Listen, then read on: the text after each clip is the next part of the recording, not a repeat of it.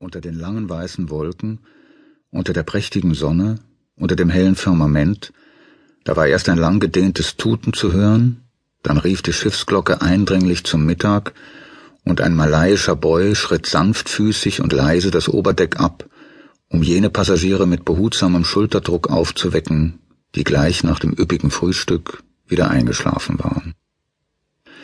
Der norddeutsche Lloyd, Gott verfluche ihn, sorgte jeden Morgen, reiste man denn in der ersten Klasse, durch das Können lang bezopfter chinesischer Köche für herrliche Alfonso-Mangos aus Ceylon, der Länge nach aufgeschnitten und kunstvoll arrangiert, für Spiegeleier mit Speck, dazu scharf eingelegte Hühnerbrust, Garnelen, aromatischen Reis und ein kräftiges englisches Porterbier. Gerade der Genuss des Letzteren schuf unter den rückreisenden Pflanzern, die sich in das weiße Flanell ihrer Zunft gekleidet, auf den Liegestühlen des Oberdecks der Prinz Waldemar eher hingefleht als anständig schlafen gelegt hatten, für eine überaus pflegelhafte, fast liederliche Erscheinung. Die Knöpfe ihrer am Latz offenen Hosen hingen an Fäden lose herab, Soßenflecken safrangelber Currys überzogen ihre Westen. Es war ganz und gar nicht auszuhalten. Blässliche, borstige, vulgäre, ihrer Erscheinung nach an Erdferkel erinnernde Deutsche lagen dort, und erwachten langsam aus ihrem Verdauungsschlaf. Deutsche auf dem Weltzenit ihres Einflusses. So oder so ähnlich dachte der junge August Engelhardt, während er die dünnen Beine übereinander schlug, einige imaginäre Krümel mit dem Handrücken von seinem Gewand wischte und grimmig über die Reling auf das ölige, glatte Meer hinaussah. Fregattvögel begleiteten links und rechts das Schiff, nie war es weiter weg von Land als hundert Seemeilen. Auf und ab tauchten sie, diese großen, schwalbenschwanzähnlichen Jäger, deren vollendetes Flugspiel und kuriose Beutemanöver jeder Südseefahrer liebte.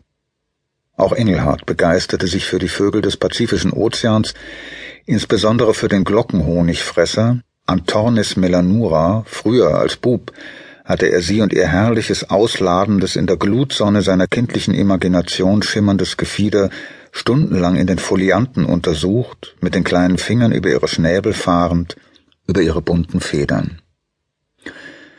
Nun aber, da Engelhardt tatsächlich unter ihrem Flügelschlag fuhr, hatte er keine Augen mehr für sie, nur für die dickleibigen Pflanzer, die lange schon unbehandelte tertiäre Syphilis in sich tragend, jetzt zurückkehrten auf ihre Plantagen und über den trocken und ermüdend geschriebenen Artikel in der Tropenpflanzer oder der deutschen Kolonialzeitung eingeschlafen waren und nun schmatzend träumten von barbusigen, dunkelbraunen Negermädchen. Das Wort Pflanzer traf es nicht richtig, denn dieser Begriff setzte Würde voraus, eine kundige Beschäftigung mit der Natur und dem hehren Wunder des Wachstums. Nein, man muss im eigentlichen Sinne von Verwaltern sprechen, denn exakt das waren sie.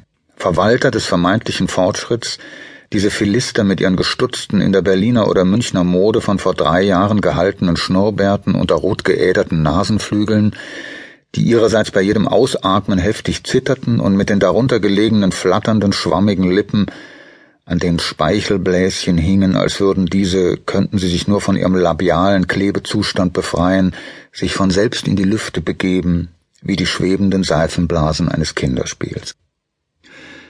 Die Pflanzer wiederum lugten unter den Augenlidern hervor und sahen dort etwas abseits ein zitterndes, kaum 25 Jahre altes Nervenbündel mit den melancholischen Augen eines Salamanders sitzen, dünn, schmächtig, langhaarig, ein eierschalenfarbenes, formloses Gewand tragend, mit langem Bart, dessen Ende unruhig über den kragenlosen Kittel strich, und man fragte sich wohl kurz, was es mit diesem Manne auf sich hatte, der bei jedem zweiten Frühstück, ja selbst bei jedem Lunch, in einer Ecke des Salons der zweiten Klasse saß, alleine an einem Tisch vor einem Glas Saft, eine halbe Tropenfrucht sorgsam zerteilend, dann zum Dessert eine kartonierte Verpackung öffnete und daraus in ein Wasserglas etwas braunen, pudrigen Staub löffelte, der allem Anschein nach aus pulverisierter Erde bestand.